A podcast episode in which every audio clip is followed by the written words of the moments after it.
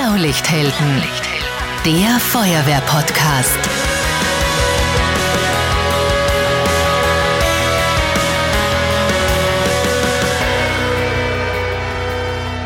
Diese Folge wird präsentiert von Raiffeisen Niederösterreich. Wir macht's möglich.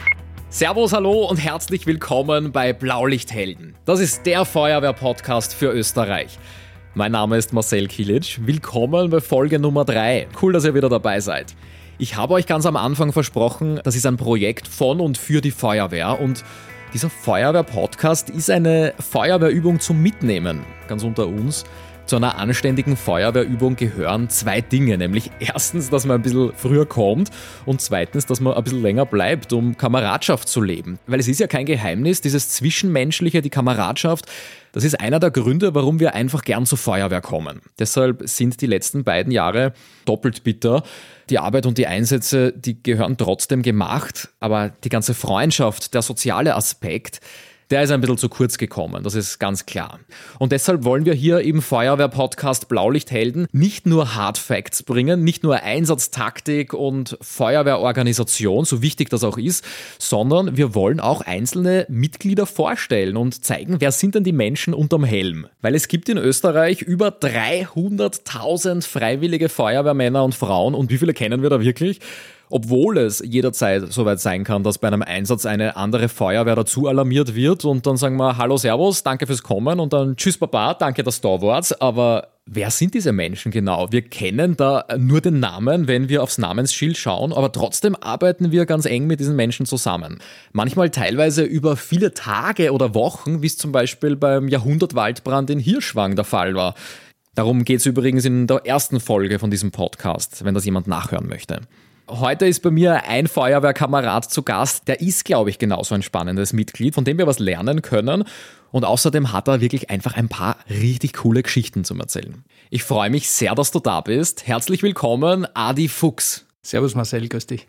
Dein Leben ist voller Abenteuer. Du bist Kommandant Stellvertreter bei der Freiwilligen Feuerwehr Kritzendorf in Niederösterreich bei Wien.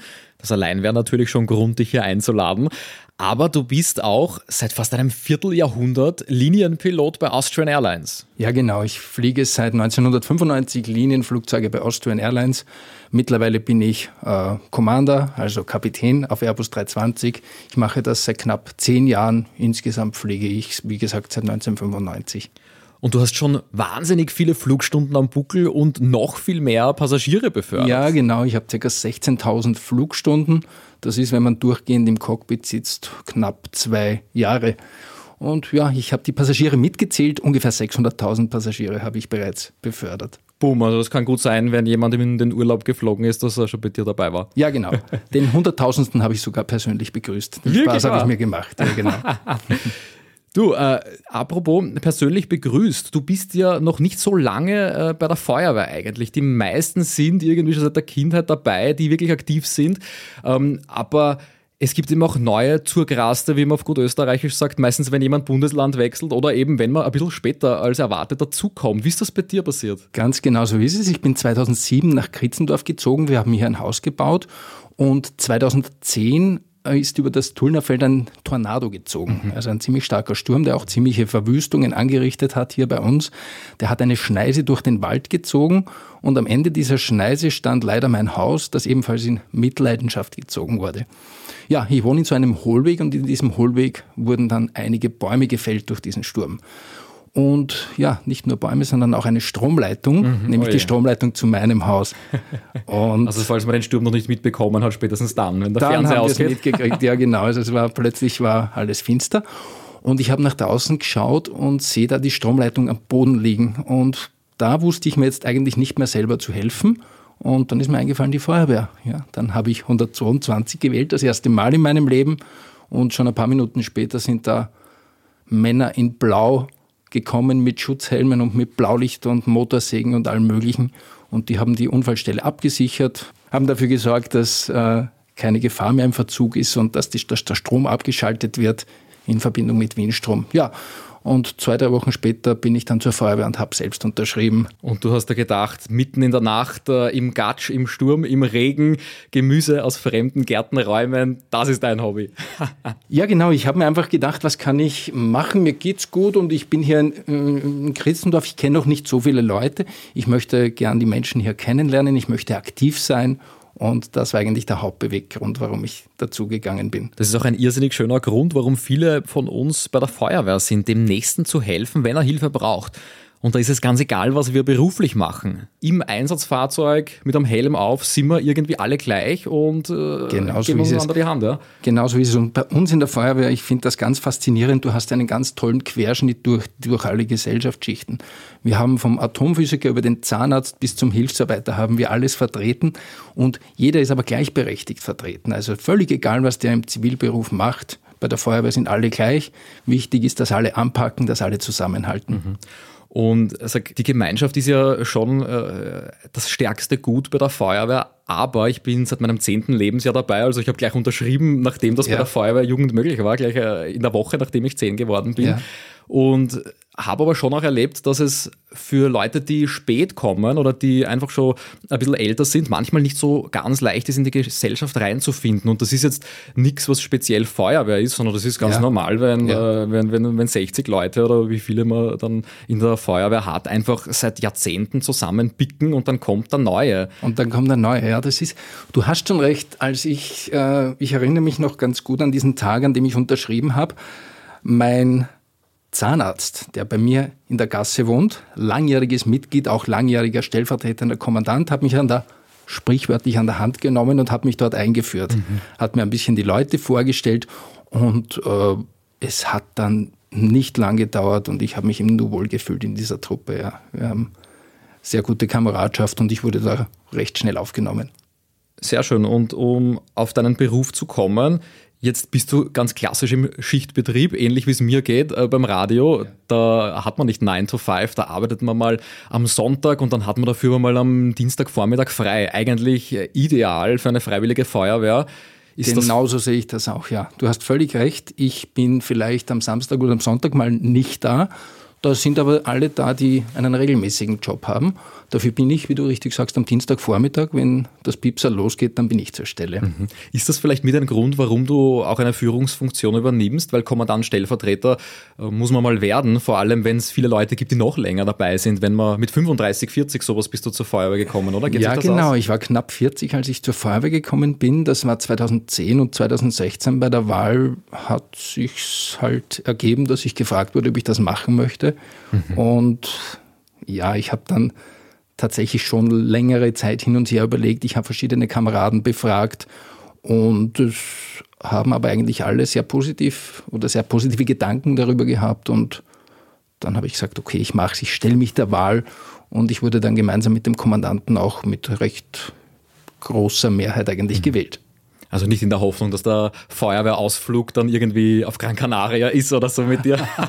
Nein, das hat mit meinem Brotberuf tatsächlich hatte das überhaupt nichts zu tun. Aber wie würdest du dann sagen, was hat Feuerwehr mit deinem Brotberuf zu tun? Oder, oder welche Verbindung hast du für dich aufgemacht? Gibt es Dinge, wo du sagst, das habe ich im Job gelernt, das brauche ich bei der Feuerwehr oder Dinge, die du bei der Feuerwehr lernst, die dir irgendwie auf 10.000 Metern Höhe dann hilfreich sind?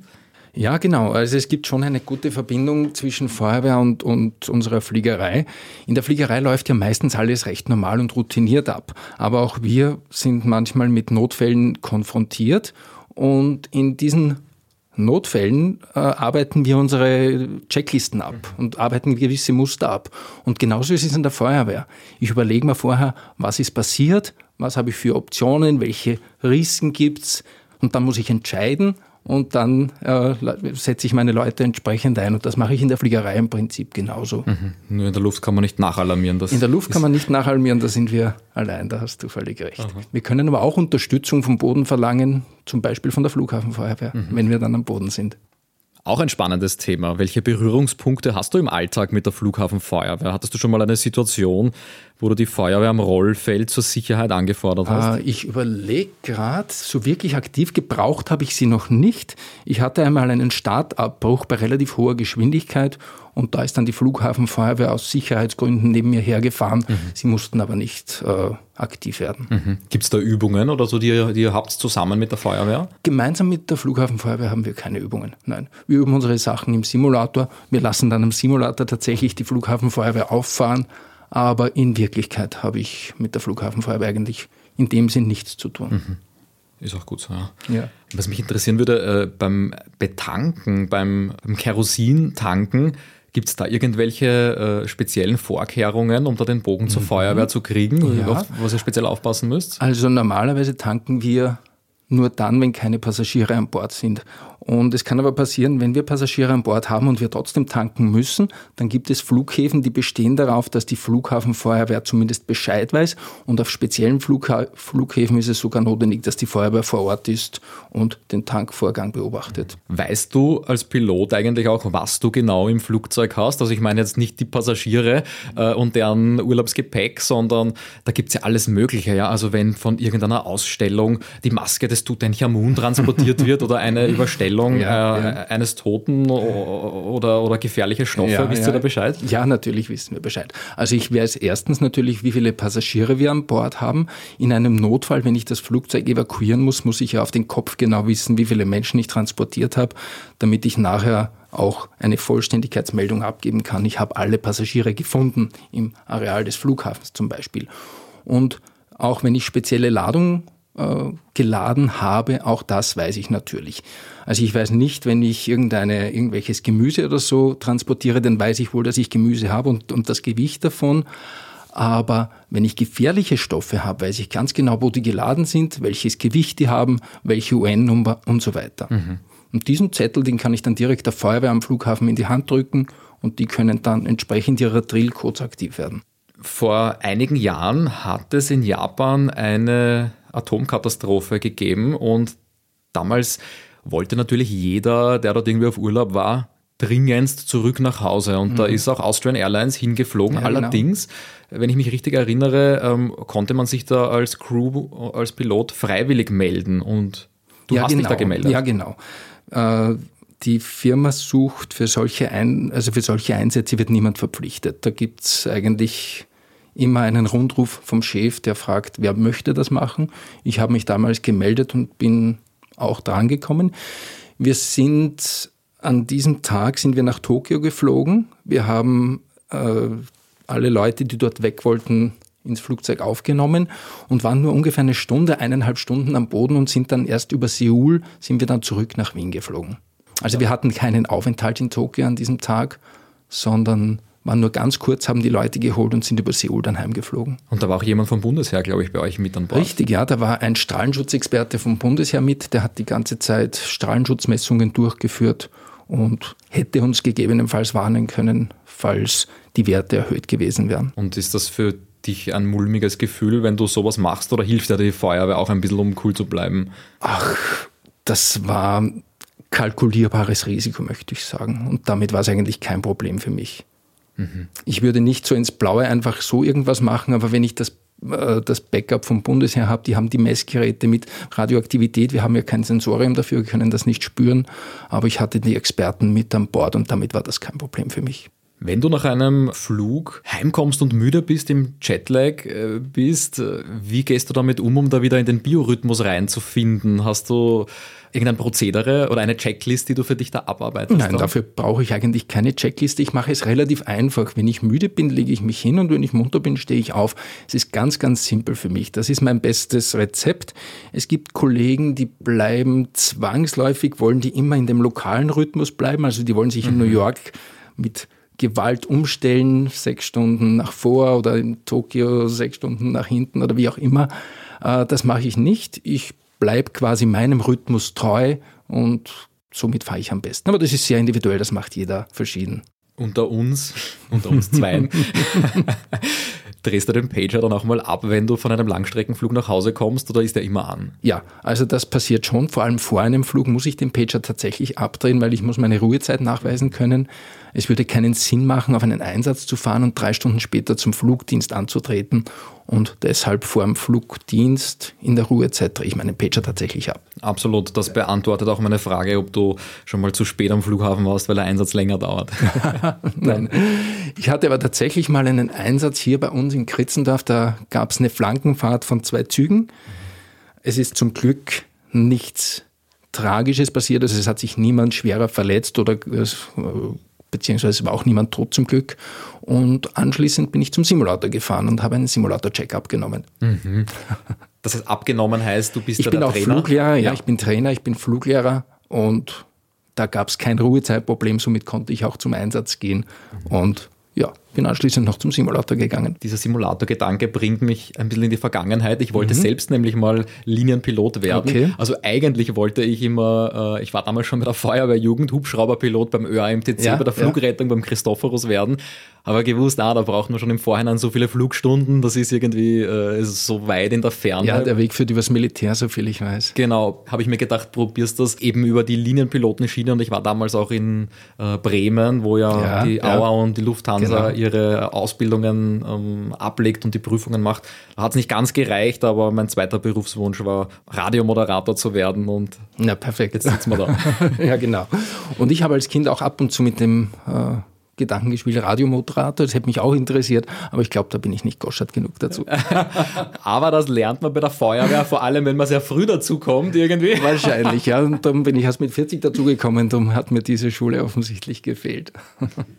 aber du musst nicht traurig sein, ähm, von 100 Leuten, die wir anschauen, werden ungefähr zwischen 4 und 8 genommen nur. Mhm, mhm. also und meines Wissens sind es dann oft Dinge, die man nicht lernen kann. Nein, also es ist jetzt nicht so, dass man genau so äh, es, zu ja. schlecht Mathematik gelernt hat, sondern Reaktionsfähigkeiten, die hat man oder hat ja. man nicht, oder? Wir suchen ein gewisses Profil und wenn man in dieses Profil reinpasst, dann wird man genommen und, und wenn man da nicht reinpasst, hilft es nichts. Und das kann man auch nicht trainieren. Mhm. Ja? Mhm. Wir suchen Persönlichkeiten und nicht Fähigkeiten. Die Fähigkeiten bringen wir den Leuten ja ohnehin bei. Mhm. Interessant.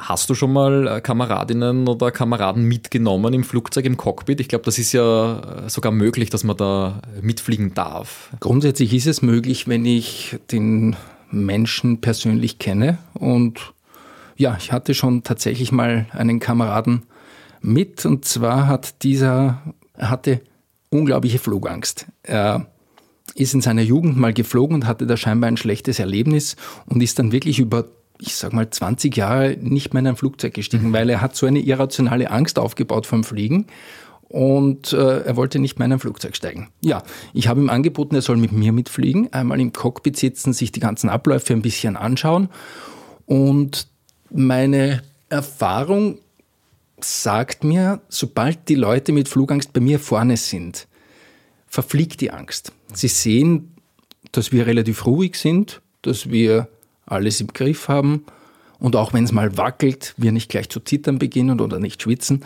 Und das überträgt sich dann auf den, der mitfliegt und der das Ganze sieht. Und so habe ich zwei Flüge mit ihm absolviert. Er wurde immer ruhiger und hat das dann sogar richtig genossen und seitdem ist er begeisterter Flieger und fliegt auch ohne mich, traut sich auch ohne mich in ein Flugzeug zu steigen. Cool. Ja. Echt eine schöne Geschichte. Das ist, ja, das faszinierend, wie das funktioniert. Also auch das ist Feuerwehrgemeinschaft und Kulturfeuerwehr. Natürlich, natürlich, ja, ja. Hast du selber Kinder? Ja, ich habe zwei Söhne. Äh, sie sind 16 und 17.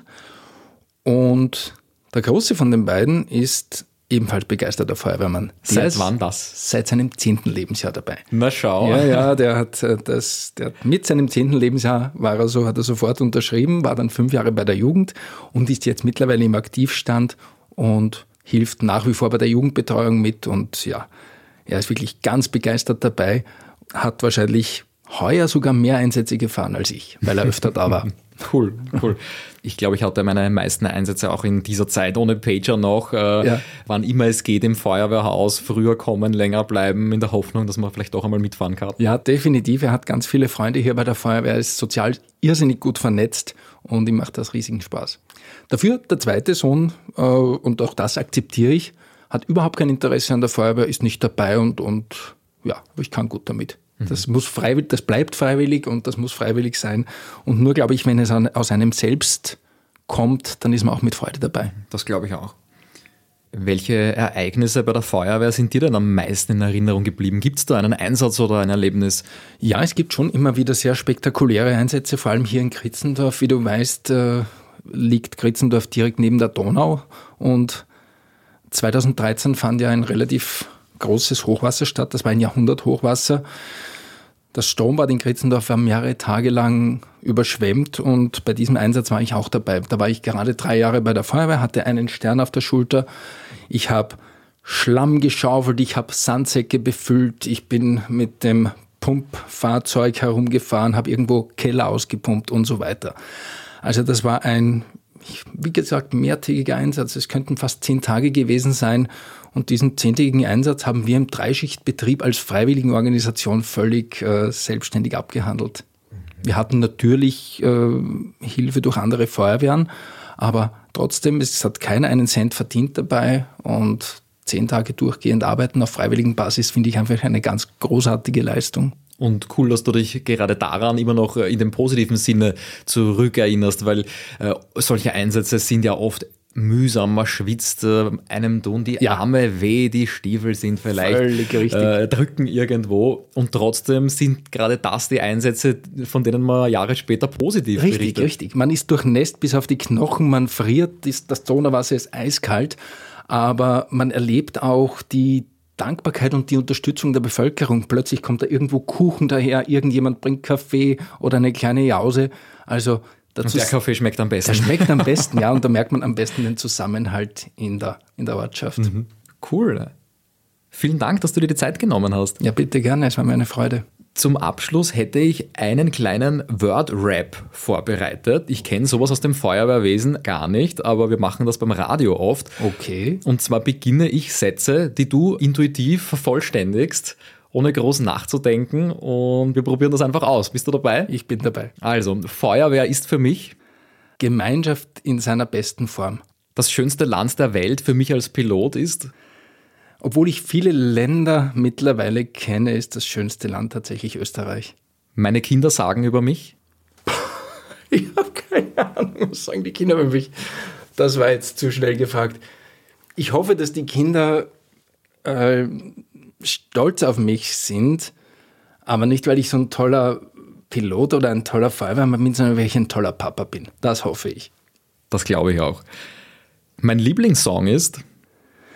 Mein Lieblingssong, naja, mir fällt jetzt auf, ganz auf die Schnelle witzigerweise ein uh, Blues Brothers Sweet Home Chicago. Mhm, okay, vor meiner Generation? Definitiv, auch vor meiner, naja, auch ein bisschen vor meiner, ja.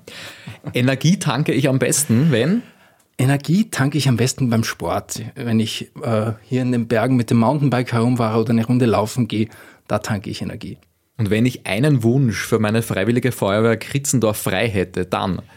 Dass unser neues Haus in unserer aktuellen Funktionsperiode noch gebaut wird. Das wäre wirklich mein Wunsch. Wir haben alle Vorbereitungen dafür erledigt und jetzt hoffe ich wirklich, dass es gebaut wird. Super, das wünsche ich euch auch. Danke, dass du dir Zeit genommen hast. Bitte gerne. Hörst du Podcasts privat? Ja, ab und zu. Jetzt auf jeden Fall. Ich glaube, gerade wenn du irgendwo im Hotel bist und nicht schlafen kannst, da könntest kann, du Blaulicht ja, immer mitnehmen. Unbedingt, ja. Ich werde mir jetzt sofort von dir den Link geben lassen und freue mich schon, wenn ich das endlich bei mir in der, in der Playlist verankern kann. Das freut mich natürlich sehr. Da bist du auch in guter Gesellschaft, weil wir waren mit diesem Feuerwehr-Podcast schon nach der ersten Folge auf Platz 2 der österreichweiten Apple Podcast Charts und in unserer Kategorie sogar auf Platz 1. Also es ist ein unglaublich schönes Kompliment und ich freue mich über jeden und jede, die dabei ist. Wir sind übrigens nicht nur auf allen Streaming-Plattformen und auf blaulichthelden.at. Wir sind auch auf Social Media, auf Facebook, auf Instagram und dort posten wir auch Videoteaser und die Highlights aus den Episoden und auch die coolsten Feuerwehrfotos. Schickt uns gerne eine Nachricht auf Social Media oder an podcast.blaulichthelden.at und sagt uns, wie hat euch denn diese Folge gefallen? Wollt ihr öfters Kameradinnen und Kameraden von dieser persönlichen Seite kennenlernen? Oder sagt ihr eher, na so Hard Facts wie in Folge 1 und 2, die würden mich eigentlich mehr interessieren? Oder ist es eben eine Mischung wie eine richtige Feuerwehrübung zum Mitnehmen, wo man ein bisschen was lernt und auch Kameradschaft leben kann? Sagt gern Bescheid, ich freue mich auf eure Meinung und noch mehr freue ich mich, wenn ihr diesen Podcast mit euren Kameradinnen und Kameraden teilt und wenn ihr nächstes Mal wieder dabei seid. Ciao, Servus, gut wer und wie man in der Fliegerei sagt, Happy Landings.